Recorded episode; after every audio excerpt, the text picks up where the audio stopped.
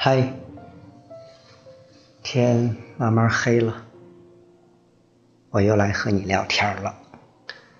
那么今天我们即将聊到的，依然是来自李春晓的《简明历史读本》第七篇：儒、释、道三位一体。通俗一点讲呢，就是和尚、道士和儒家学派们搞在了一起。OK，允许我喝口水，让我们正式开始吧。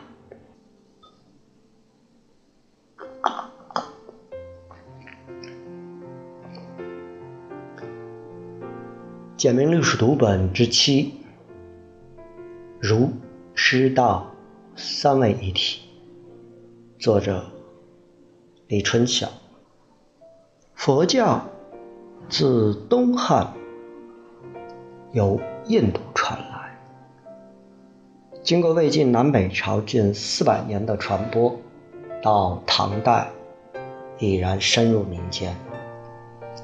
而它之所以能深入民间，是因为佛教是讲彼岸关怀的，刚好在那会儿填补了中华文化的这个真空。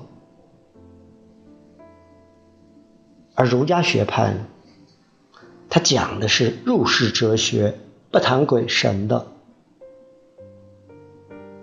当然，最初在佛教刚进来时，儒家学派对这个舶来品是不屑的，可眼看着佛教的广告营销战略是越打越响，说这这这不行啊，于是开始反倾销了。但是在屡次抵抗不果后，他们改变了一个方法，就是派大量的年轻人先去学习佛教，然后再通过自己的运作方式，使得佛教中国化。而儒家宗教化，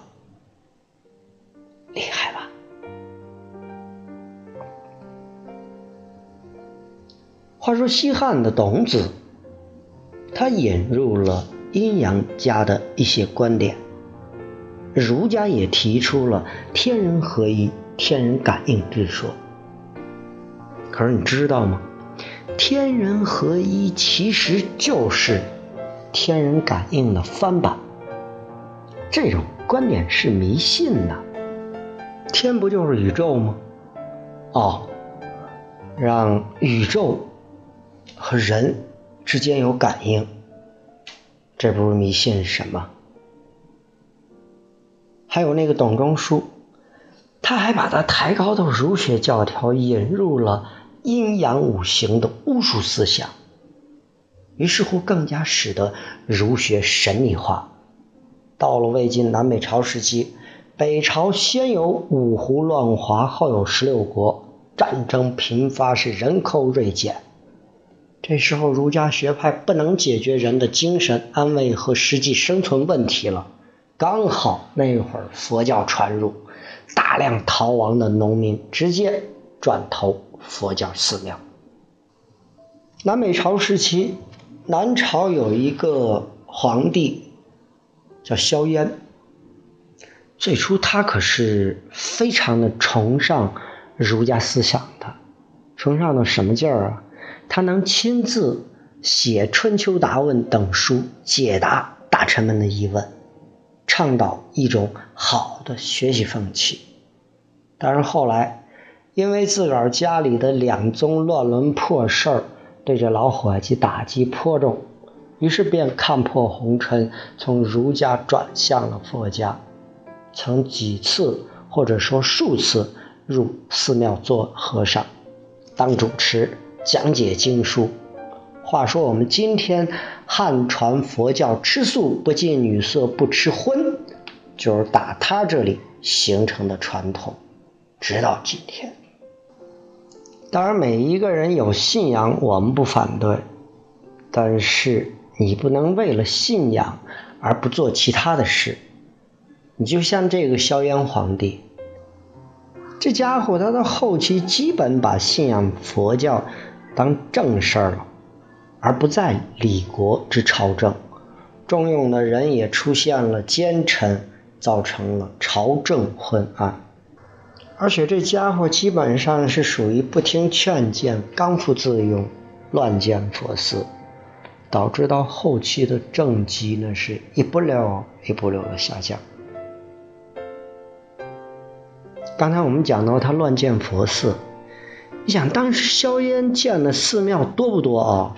他多到什么程度？后来唐朝的杜牧有这样一首诗为证，我们读后两句吧。那便是南朝四百八十寺，多少楼台烟雨中。而且在清朝刘世奇所作的《南朝寺考序》中有这样一段话，说梁氏和寺。两千八百四十六，而都下，都下就是今天的南京，乃有七百余寺，你说多不多？就光一个南京，就有七百多余寺庙，多还是不多？那么您听到这儿，您要问了呀，这个佛教怎么就从印度传入到了中国呀？嘿，那么今儿您就来照了，这个我来告诉你。它根本的原因是中国文化的高峰在春秋战国，那是百家争鸣、百花齐放。后来因为控制思想长期保守，便进入到了停滞和衰落的状态。于是外来的和尚就来念经了，那就是当时的印度文化，它便成为了当时中国老百姓所需要的新营养和新刺激。但是话说，印度文化的佛教那会儿在印度的地位还真不怎么地。以中国语言和中国概念来解释佛教，佛教的典籍大都在印度失传，只有中文的译本现今保存非常的完好。那我们就可以不可以这样说：中国才是佛教的大本营？但是如果要较真的去追溯，其祖籍的话，那还得是人家印度。这就像什么呀？就像那个基督教，我们都知道那是西方的宗教。实际上，基督教是从东方传入西方的，在西方生根发芽，在西方兴盛，后来成为西方的宗教。然后，西方整体文化被基督教文化一样。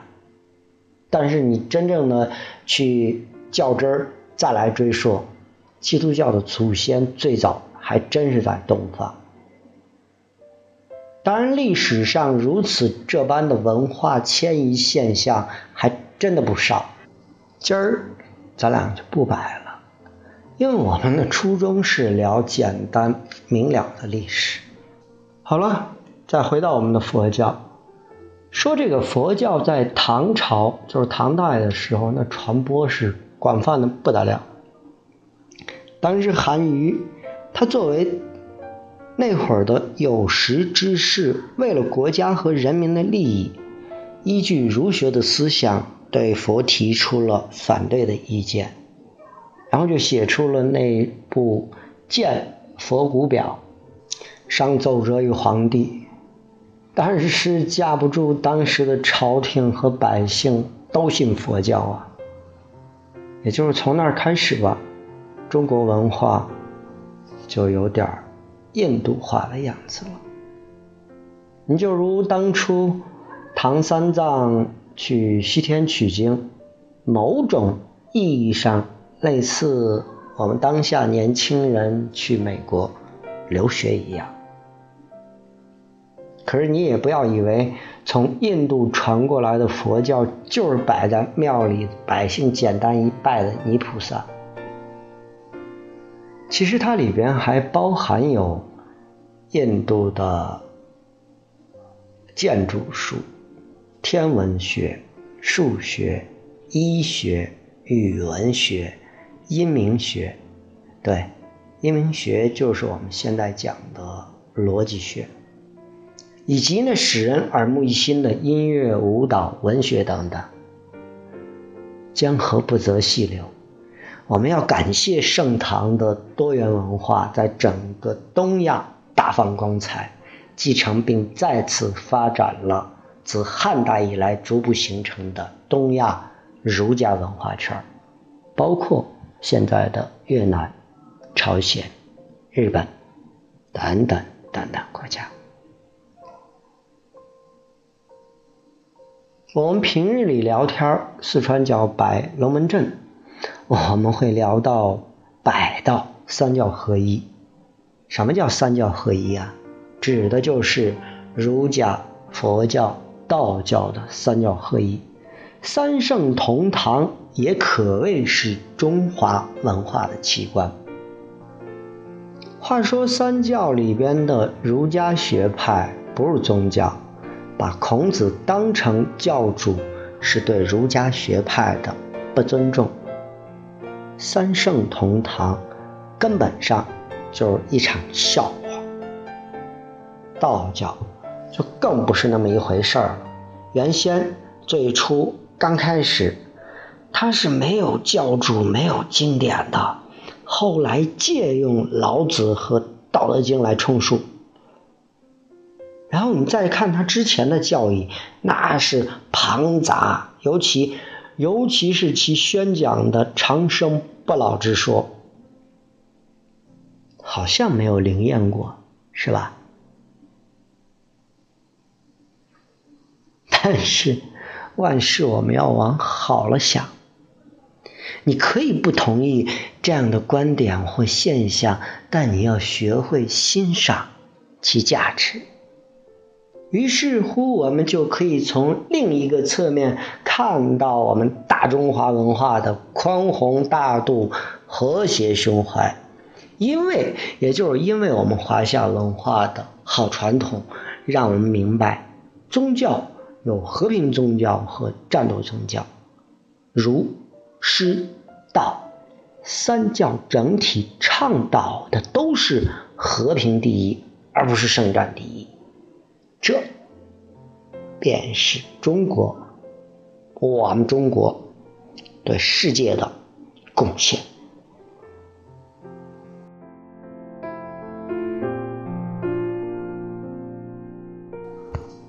OK，我们下面将要听到的这首歌曲呢，它来自电影《毕业生》的主题曲，曾经作为斯卡保罗集市的插曲。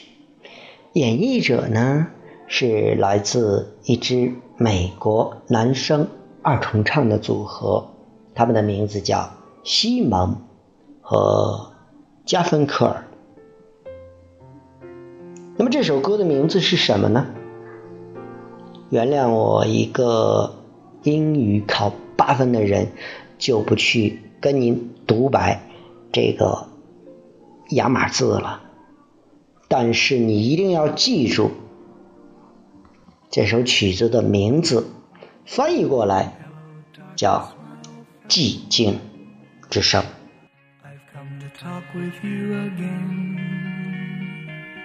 Because a vision softly creeping left its seeds while I was sleeping. And the vision that was planted in my brain still remains within the sound of silence. In restless dreams I walked alone streets of cobblestone, neath the halo of a street lamp. I turned my collar to the cold and damp When my eyes were stabbed by the flash of a neon light It split the night and touched the sound of silence and in the naked light I saw 10,000 people, maybe more. People talking without speaking. People hearing without listening. People writing songs.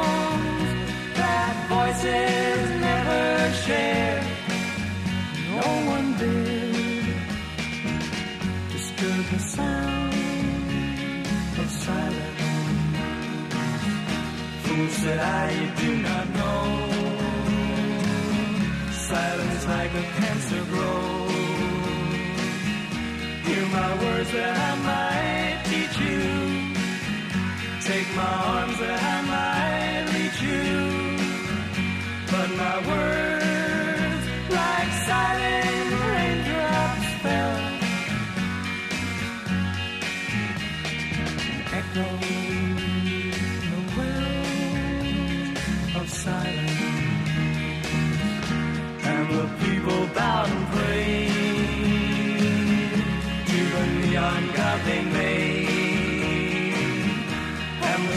flashed out its warning in the words that it was forming.